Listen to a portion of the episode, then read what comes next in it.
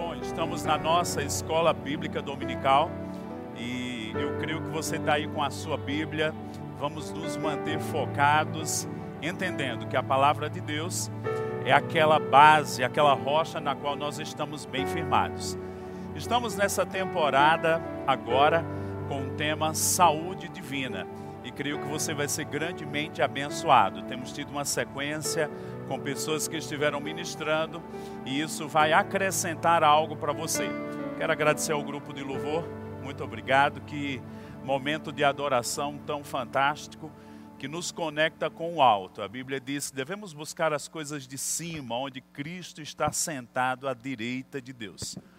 Hoje nós vamos dar continuidade com o tema da nossa escola, que é saúde divina. Eu vou estar compartilhando com você a temática de cura na expiação. Pensando um pouquinho, estávamos aqui adorando e ministrando ao Senhor, reconhecendo a autoridade do nome de Jesus. Eu queria que você abrisse comigo em Atos 26, verso 16. É uma escritura na qual Paulo ele narra o momento da, do seu encontro com Jesus, como também de seu comissionamento. E vamos tirar algo aqui que é bem importante para aquilo que vamos aprender nessa manhã.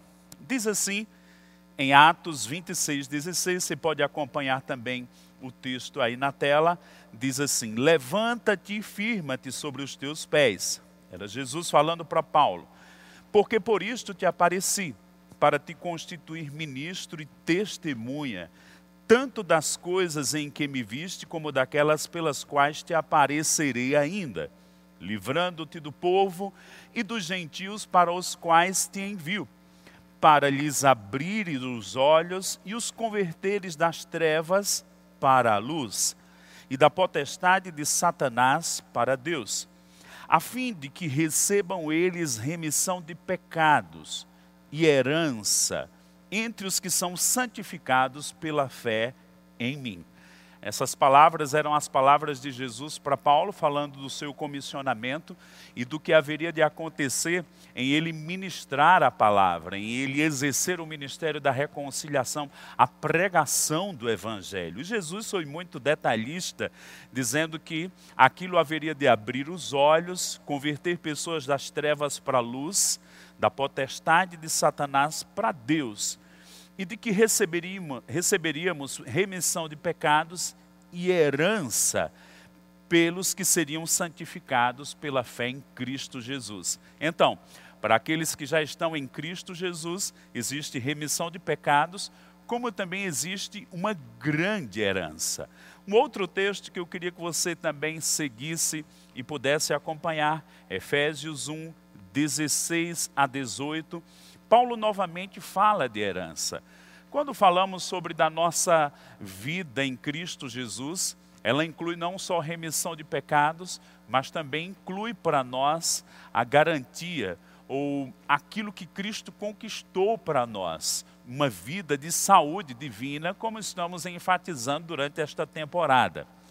Efésios 1, 16, 17 e 18 queria que você pudesse seguir, disse: Não cesso de dar graças por vós, fazendo menção de vós nas minhas orações, para que o Deus do nosso Senhor Jesus Cristo, Pai da glória, vos conceda espírito de sabedoria e de revelação no pleno conhecimento dele, iluminados os olhos do vosso coração, para saberdes qual é a esperança do seu chamamento, a riqueza da glória da sua herança nos santos e qual a suprema grandeza do seu poder para com os que cremos, segundo a eficácia da força do seu poder, o qual exerceu ele em Cristo, ressuscitando dentre os mortos. Veja que há uma conexão disso. Paulo deu uma comissão, recebeu uma comissão de Jesus e agora ele está orando pelos crentes da cidade de Éfeso, ou os Efésios. E parte do que ele fala aqui, três coisas: esperança do chamamento, riqueza da glória da herança e o poder da ressurreição. Eu queria enfatizar novamente a parte que fala da herança. Sabe, irmãos, nós temos uma herança que precisamos tomar posse dela. A cura divina ou o andar em saúde divina faz parte de uma herança que precisamos nos levantar com abertura dos olhos espirituais, um posicionamento. Eu lembro estudando um certo período sobre sucessão no contexto do direito e que se fala de herança. Herança, quando ela é deixada, aquele a quem ficou herança, ele tem que tomar posse. Você já parou para pensar nisso? Então, essa vida de saúde, essa vida de andar agora na cura de Cristo, nós precisamos tomar posse. Mas para tomar posse, eu tenho que entender como me posicionar nisso primeiro começa com a entrada da palavra de Deus no nosso coração. E pensando no tema que estamos nessa manhã, cura na expiação, precisamos entender algo que a Bíblia falou, vamos pensar aqui, desde a eternidade passada. Pedro, pelo Espírito de Deus, diz que o cordeiro foi morto antes da fundação do mundo. Abre também comigo uma escritura e vamos começar a pensar no tema da expiação de uma forma ampla. Diz assim em João capítulo 1, verso 29. Esse é um texto que fala de João Batista, o profeta que veio antes de Jesus para anunciar o caminho do Senhor. E diz assim, Evangelho de João 1, verso 29. No dia seguinte, viu João a Jesus que vinha para ele e disse: Eis o Cordeiro de Deus que tira o pecado do mundo. E eu queria que você agora parasse e pensasse um pouco quando João declarou aquilo, o Cordeiro que tira o pecado do mundo. Talvez para alguém que está ouvindo pela primeira vez o Evangelho, o entendimento das Escrituras, isso vai começando a trazer um entendimento. Mas na mente do judeu, quando se falava do cordeiro que tira o pecado do mundo, era muito normal para eles, porque eles tinham os sacrifícios, eles tinham as festas como ordenanças da parte de Deus, duas delas que estão muito conectadas com isso, tanto a Páscoa como o dia da expiação. Então, quando a Bíblia diz, eis o Cordeiro de Deus que tira o pecado do mundo, João estava atribuindo a um homem, a Jesus, algo que só era percebido para com os animais. Então João estava trazendo um entendimento daquilo que seria o cumprimento de todas as profecias do Velho Testamento, inclusive das festas e do dia da expiação. Quando olhamos para esse texto é, e vemos João dizendo: Cordeiro de Deus que tira o pecado do mundo, nós também podemos conectar que foi o mesmo Cordeiro olhando para Isaías 53, que tirou as doenças do mundo. Poderíamos até conectar o Cordeiro de Deus que tira a doença do mundo, porque a mesma obra de Cristo que venceu o poder do pecado, também venceu o poder da doença. Eu gosto de pensar assim e sei que você é inteligente. Nós costumamos dizer: Cristo levou sobre si nossas dores, nossas enfermidades, nossas doenças, nossas iniquidades, os nossos pecados. Para onde ele levou? Para a cruz. Sim. E também precisamos entender que após a cruz ele desceu três dias e três noites. Mas quando ele ressuscitou, aquelas doenças, aquele pecado, aquelas iniquidades já não estavam mais sobre ele ele as venceu. Do mesmo jeito que legalmente doença, enfermidade, iniquidade, pecado, é, todas essas mazelas não têm poder sobre Cristo legalmente, e ele ressuscitou sem isso estar sob nenhuma influência sobre a vida dele, também nós precisamos agora entender que isso nos pertence.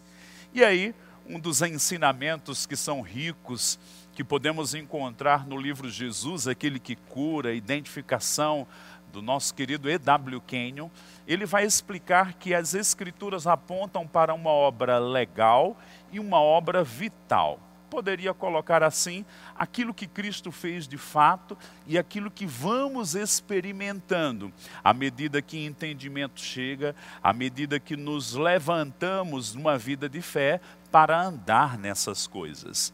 E aí, pensando no que João disse, o Cordeiro de Deus que tira o pecado do mundo, nós precisamos também é, conectar que foi o mesmo Cordeiro que tirou as doenças do mundo. Por quê?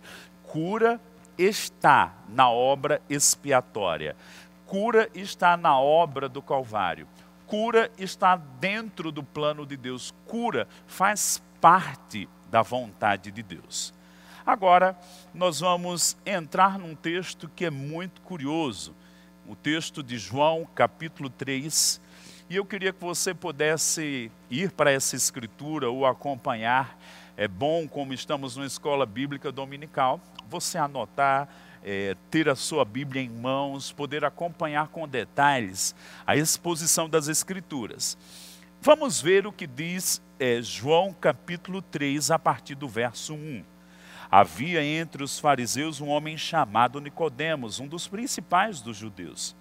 Este de noite foi ter com Jesus e lhe disse: Rabi, sabemos que és mestre vindo da parte de Deus, porque ninguém pode fazer estes sinais que tu fazes se Deus não estiver com ele.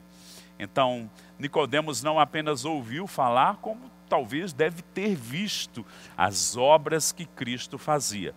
A partir do verso 3, diz assim: A isto respondeu Jesus: em verdade, em verdade te digo que se alguém não nascer de novo, não pode ver o reino de Deus. Perguntou-lhe Nicodemos como pode um homem nascer sendo velho? Pode porventura voltar ao ventre materno e nascer segunda vez? Respondeu Jesus: Em verdade, em verdade te digo, quem não nascer da água e do espírito não pode entrar no reino de Deus. O que é nascido da carne é carne, o que é nascido do espírito é espírito. Verso 7. Não te admires de eu te dizer, importa-vos nascer de novo. O vento sopra onde quer, ouves a sua voz, não sabe de onde vem nem para onde vai. Assim é todo que é nascido do Espírito. Vamos pensar um pouquinho nesse debate que aconteceu entre Nicodemos e Jesus. Ele estava curioso, queria saber o que era aquilo que Jesus tinha sobre a vida dele, compreendeu que ele era um enviado de Deus por causa dos sinais, dos seus ensinamentos, por causa da obra de Deus na vida de Cristo. E parece-me que ele interessou-se, ele queria também um pouquinho daquilo que Jesus operava, daquilo que Jesus tocava, no que tange ao sobrenatural. E a resposta de Jesus foi: olha, para você experimentar essas coisas, Nicodemos, você tem que nascer de novo. O nascimento natural te põe nesse mundo natural, mas o nascimento espiritual nos põe em contato com essas coisas. E Jesus começa dizendo no verso 8 que nós vamos ouvir uma voz. A vida espiritual começa em nós discernirmos a voz de Deus. Eu declaro que no meio de uma tempestade de vozes, você vai permanecer com a voz de Deus. Sabe por quê? Porque você é nascido do Espírito. Mas, irmãos, o novo nascimento é o começo da vida cristã. Nós precisamos aprofundar isso. Nós precisamos entender de uma forma completa, não só o novo nascimento, mas a herança que nós temos. Você tem uma herança, você vai deixar ela à toa ou vai tomar posse? Você vai deixar que a ignorância detenha isso, ou até mesmo o diabo impeça de você tomar posse daquilo que Deus tem para você? Ou você vai ser mais agressivo e se posicionar nessa nova vida em Cristo Jesus? Continuando ainda o texto, a partir do verso 9, nos diz assim: Então lhe perguntou Nicodemos: Como pode suceder isso? Acudiu Jesus: Tu és mestre em Israel e não compreendes estas coisas? Em verdade, em verdade te digo que nós dizemos o que sabemos e testificamos o que temos visto, contudo não aceitais o nosso testemunho. Verso 12, olha que interessante. Se tratando de coisas terrenas não me credes, como crereis se vos falar das celestiais? Jesus estava trazendo o mesmo debate do conflito entre o conhecimento natural e o conhecimento das coisas celestiais. Sabe, irmãos, a vida cristã é sair desse conhecimento natural e adentrarmos num conhecimento das coisas celestiais. Eu sei que existe um relatório no mundo, mas nós temos um relatório da palavra que é superior. Você tem uma herança em Cristo Jesus, você tem uma vida de Deus, você tem a habilidade de agora andar em fé, você tem agora um conhecimento que é além do conhecimento natural, um conhecimento revelado pelas Escrituras. E quando Jesus estava tratando isso com Nicodemos, ele acrescentou no verso 13: Ora, ninguém subiu ao céu, senão aquele que de lá desceu, a saber, o Filho do homem que está no céu. E no verso 14, onde nós vamos voltar aqui para o tema de expiação, nós vamos conectar algumas coisas. Jesus, naquele debate com Nicodemos, trouxe esse entendimento. Vamos lá. Verso 14 e do modo por que Moisés levantou a serpente no deserto, assim importa que o filho do homem seja levantado, para que todo que nele crê tenha a vida eterna.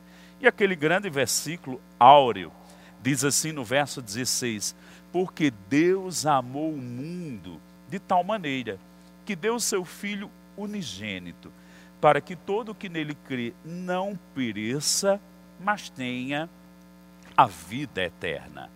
Não é interessante que nesse momento, e você com certeza vai ler novamente João capítulo 3, quando Jesus estava conversando com Nicodemos, ele trouxe, fez menção de algo lá nos dias de Moisés. E do modo por que Moisés levantou a serpente no deserto, assim importa que o filho do homem seja levantado. Então Jesus comparou algo que aconteceu nos dias daquele momento da grande libertação do povo do Egito, e que o povo agora estava transitando no deserto, e aconteceram algumas situações. É, Moisés precisou levantar uma serpente. Quando isso se deu? Como aconteceu, né?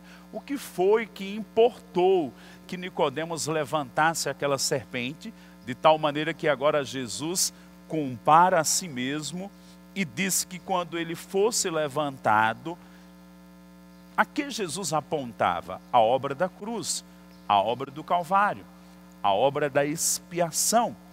E aí, nessa comparação, nós vamos entrar um pouquinho nessa janela dos fatos ocorridos lá nos dias de Moisés no deserto. Estamos em João 3, 14 e nós vamos dar uma viajada lá para Números, capítulo 21, a partir do verso 6. O povo tinha acabado no deserto, juntamente com Moisés, acabado de cometer grande murmuração, reclamando.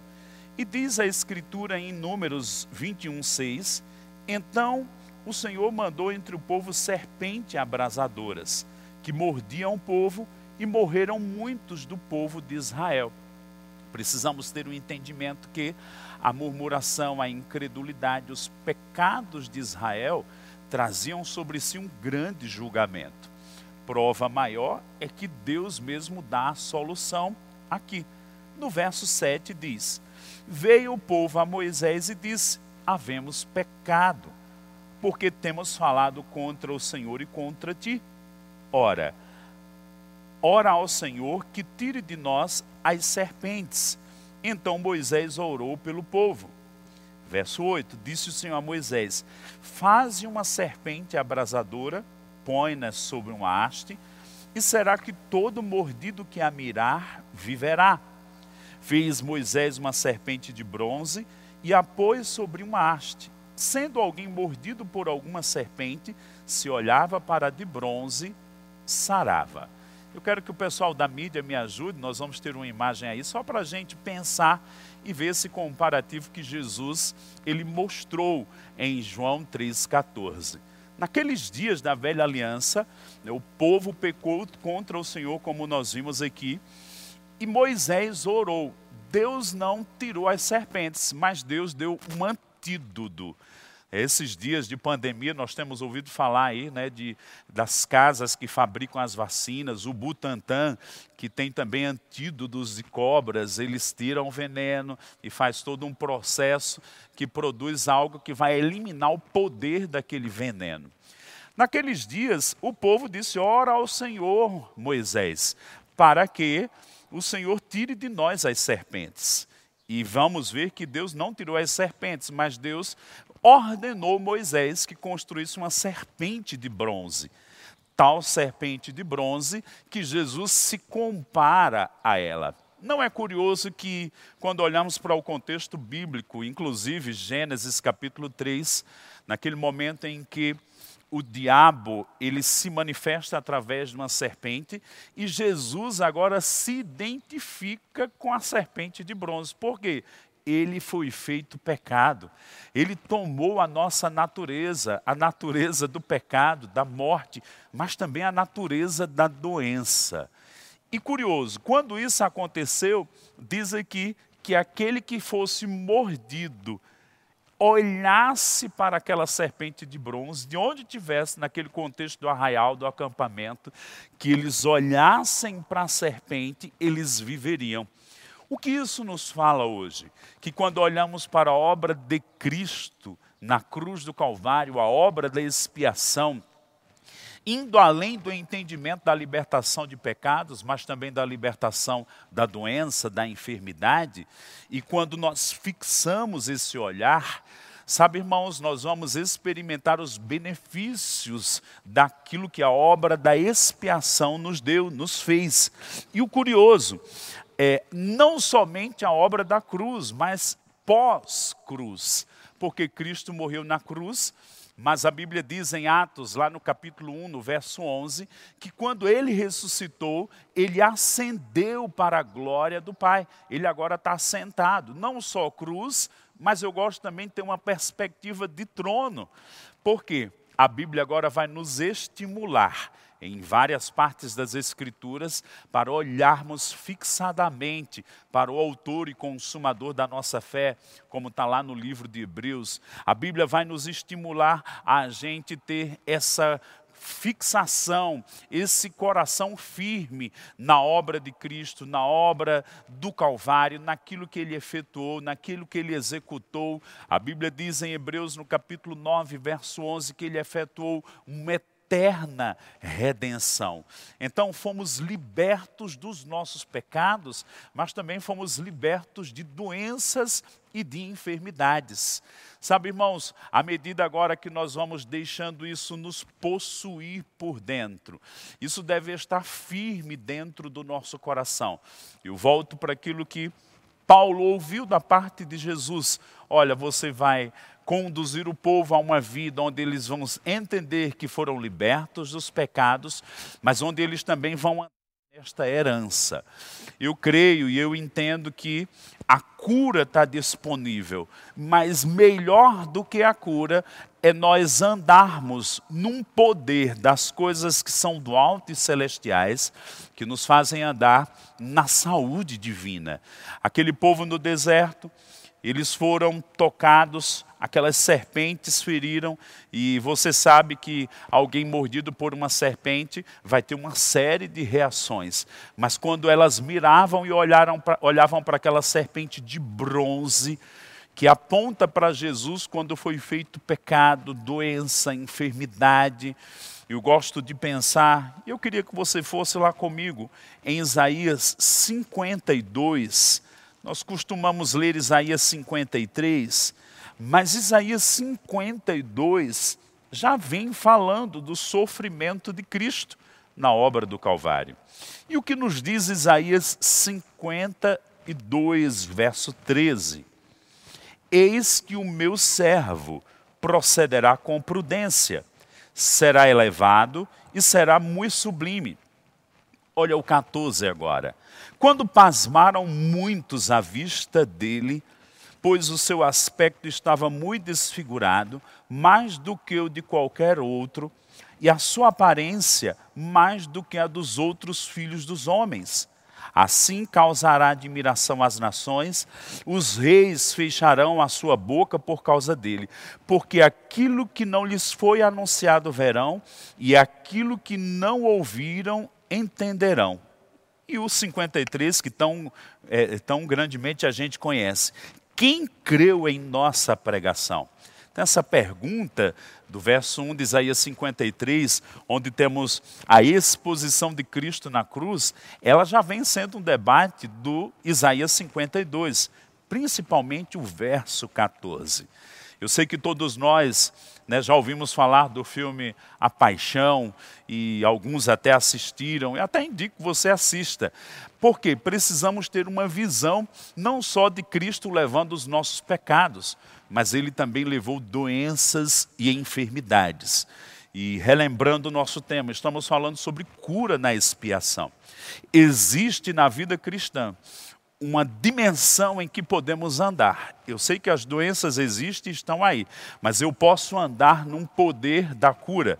E eu posso andar num nível mais alto ainda, no poder da saúde divina, onde doença não vai entrar na minha vida.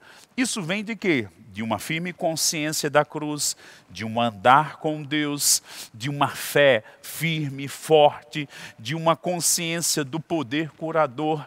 Lembra que Jesus disse para Nicodemos: "Olha, se eu falo das coisas terrenas, vocês não entendem, quanto mais das celestiais". E aquele debate de Jesus com Nicodemos era mesmo falando de algo que cada um de nós experimenta, o nascimento espiritual. Mas que tal a gente pensar sobre esse poder que nos guarda, sobre essa vida de Deus? Que tal a gente pensar em João 3,16? Deus amou o mundo de tal maneira que deu seu Filho unigênito. Para quê? Para levar nossas doenças, nossos pecados, nossas enfermidades. Então Deus nos amou de tal maneira que Ele já deu o antídoto. O pecado alcançou e tocou toda a humanidade, doença também. Mas a solução também veio lá na cruz do Calvário.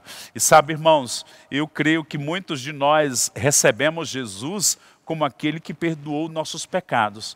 Mas que tal a gente também ter um entendimento isolado de que precisamos de Jesus, aquele que nos mantém em cura, ou melhor, nos mantém em saúde divina. Mas eu tenho que comer essa porção da palavra. Eu tenho que entender a obra de Cristo na cruz.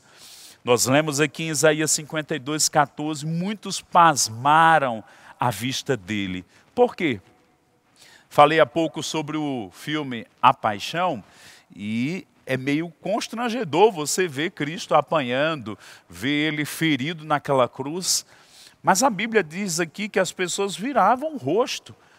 É possível que o estado de Jesus que ele carregou doenças, enfermidades, maldições naquela cruz, ele tenha ficado mais ainda é, ferido, mais feio, né, mais marcado. Imagina o pecado e a doença de toda a humanidade sobre um homem. Era algo, irmãos, que afetou grandemente o corpo físico de Jesus. Mas por que ele foi para aquela cruz? Porque ele entendia que ele haveria de ressuscitar três dias depois. Ele haveria de vencer o poder do pecado, o poder da doença, o poder da enfermidade. Tal razão pela qual Jesus ele trouxe o paralelo daquela serpente de bronze. Mas você diz, mas Jesus se comparou a uma serpente, a natureza do diabo, a figura do diabo. Exatamente. Ele se comparou porque ele haveria de levar a condição da natureza de pecado, de doente, de enfermo. E agora, qual é a chave de tudo? Olharmos e entendermos o Cristo que fez tamanha obra na cruz do Calvário e entendermos que quando nós olhamos, o poder da vida vem, da vida eterna, da vida sobre a carne, sobre o corpo. Sabe, a Bíblia diz no livro de Hebreus que agora nós vivemos numa aliança com superiores e melhores promessas. Se Deus cumpriu coisas tão grandes nos dias do Velho Testamento de uma aliança inferior, quanto mais agora. E eu queria é, conduzir você a um entendimento Nós não estamos negando que as doenças estão aí, mas nós estamos afirmando que a obra de Cristo do Calvário e aquilo que em Deus podemos tocar pode nos levar a andar acima daquelas coisas. Sabe, irmãos, existem tempestades, existem coisas do natural. Mas que tal pensar Jesus andando sobre as águas e disse: Pedro, vem. E ele começou a andar. É verdade que ele até fraquejou, mas depois ele clamou o Senhor e o Senhor ergueu para andar sobre as águas. Eu chamo você, eu chamo a nossa igreja, eu chamo o povo de Deus a andarmos acima das circunstâncias. Nós participamos do reino de Deus, nós temos uma vida de Deus. Paulo disse: as nossas armas não são carnais, mas são poderosas em Deus. Eu declaro que você não vai ceder ao natural, mas você vai se conectar com o sobrenatural e você vai andar nas coisas que Deus já preparou para que você andasse. Sabe, irmãos, o medo não tem poder sobre nós, nós somos nascidos do Espírito, nós temos a vida de Deus. João 3,16 não só inclui libertação de pecados, mas nós vamos andar nesse poder que nos mantém vivos no corpo, na carne, em saúde. Se você está com alguma enfermidade, não se condene, porque aqueles que estavam feridos olhavam para a serpente e eram curados pecados. Agora, na nova aliança, nós olhamos para o Cristo no Calvário, mas que venceu o Calvário, que está morto, que foi morto, mas que está vivo no trono. E sabe de uma coisa? Existe uma vida fluindo do trono, existe uma vida que nos liberta de pecados, existe uma vida que nos mantém em saúde. E eu declaro, enquanto você está ouvindo aí, saúde divina chegando no seu corpo, você sendo tocado com a lei do Espírito e vida, e você entendendo essa verdade tão áurea da Bíblia que existe cura na expiação. Existe cura disponível para você. Que tal pensar, João 3,16? Deus me amou de tal maneira que Ele enviou Jesus para me curar. Ah, Ele enviou Jesus para me salvar. Sim, mas Ele enviou Jesus para me curar. Deus enviou Jesus para te curar.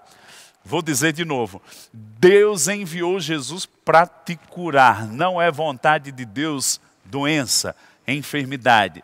Deus enviou Jesus para te curar. Que essa verdade você possa aprofundar nós temos apresentado alguns dos nossos combos sobre cura. Essa é uma temporada para ficarmos persuadidos da saúde divina. Não deixa nenhuma outra voz, nenhuma verdade, mesmo que seja grande no natural. Ela vinha sucumbir à verdade espiritual de que nele fomos sarados, de que existe cura na expiação, de que existe um poder para andarmos em saúde divina nos dias de hoje. Ah, isso era lá nos dias de Moisés. Não, nos dias de Cristo, nos dias da igreja primitiva, está tão disponível como sempre foi. Aquilo que Deus revela a si mesmo, dizendo: Eu sou o Senhor que te sara. Então abre o teu coração, deixa essa verdade da palavra de Deus cair bem profundo. Novamente eu te estimulo, toma um dos livros, começa a ler, começa a trazer um tempo de entendimento. Por quê?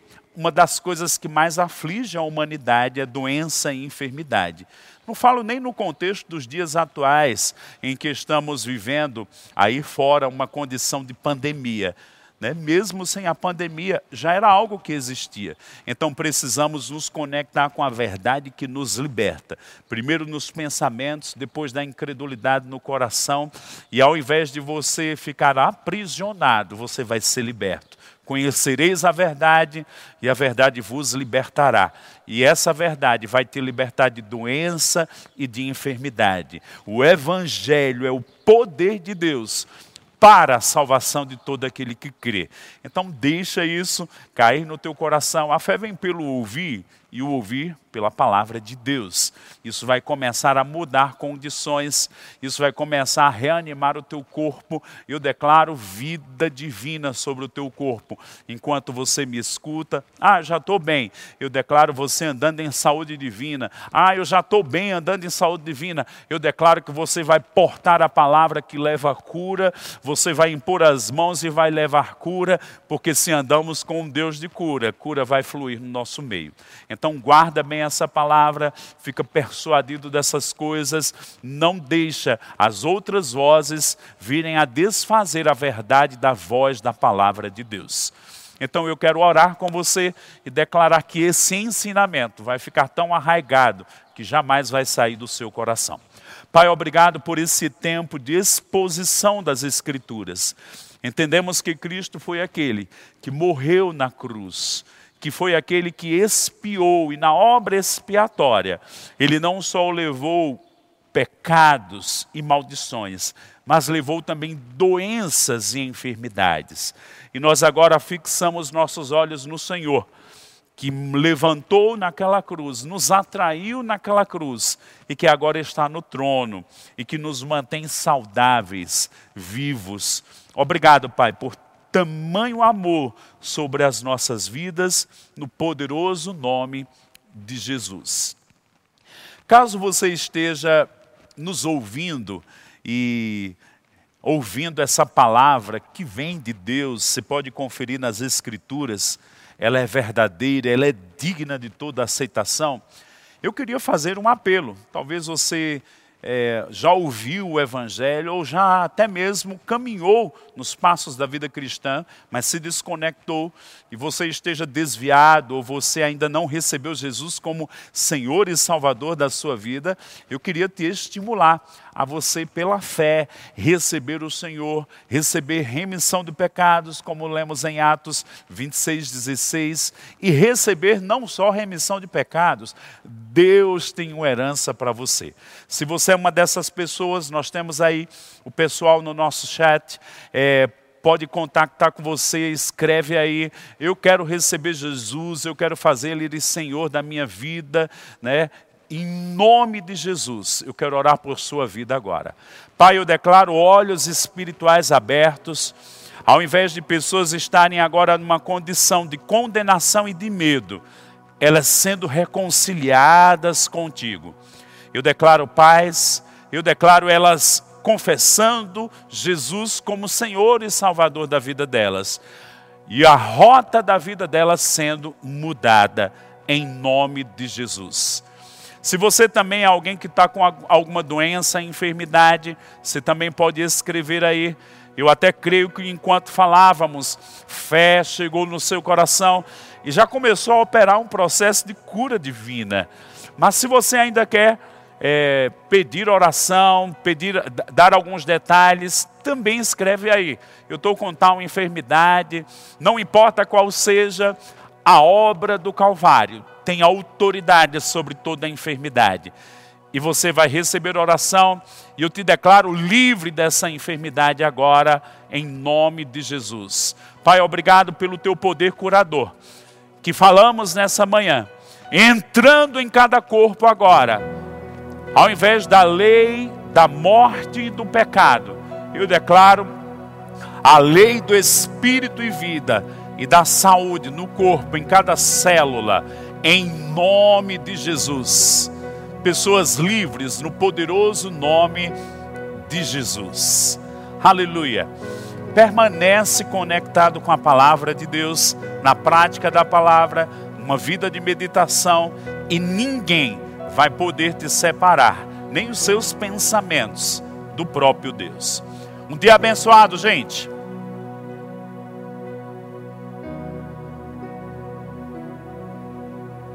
Poderosa, meu irmão, tenho certeza que você foi grandemente abençoado aí na sua casa. Nós tivemos quase 700 dispositivos conectados conosco essa manhã. A gente sabe que muitas famílias estão reunidas assistindo nas suas casas aí, então temos certeza de milhares de pessoas sendo alcançadas pelo que tem acontecido aqui. Tivemos um testemunho aí de uma, uma, uma, irmã chamada Luciana, que nasceu de novo agora durante a transmissão também. Luciana, o pessoal vai entrar em contato com você. Deus te abençoe. Eu tenho certeza que a sua vida vai ser diferente a partir de hoje. Amém. É isso aí, irmãos. O que está acontecendo aqui não diminui o poder de Deus Pelo contrário, a gente está alcançando ainda mais pessoas. Então, à noite, a gente vai estar juntos também às 18 horas. Presta bem atenção, hoje nós teríamos a nossa ceia, mas por causa dessas mudanças, a gente vai adiar a ceia para o próximo domingo. Nós não sabemos ainda se no próximo domingo estaremos presencialmente ou não, mas a gente vai te instruir ao longo da semana sobre essas coisas também. Mas às 18 horas teremos o nosso culto, um culto bem especial.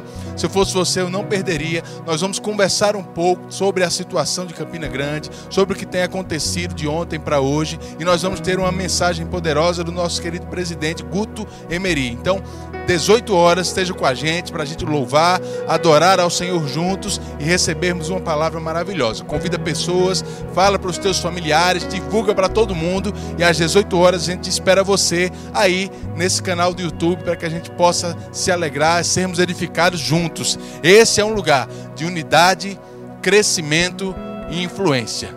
Seja abençoado em nome de Jesus. Tenha um almoço em família poderoso e até logo mais.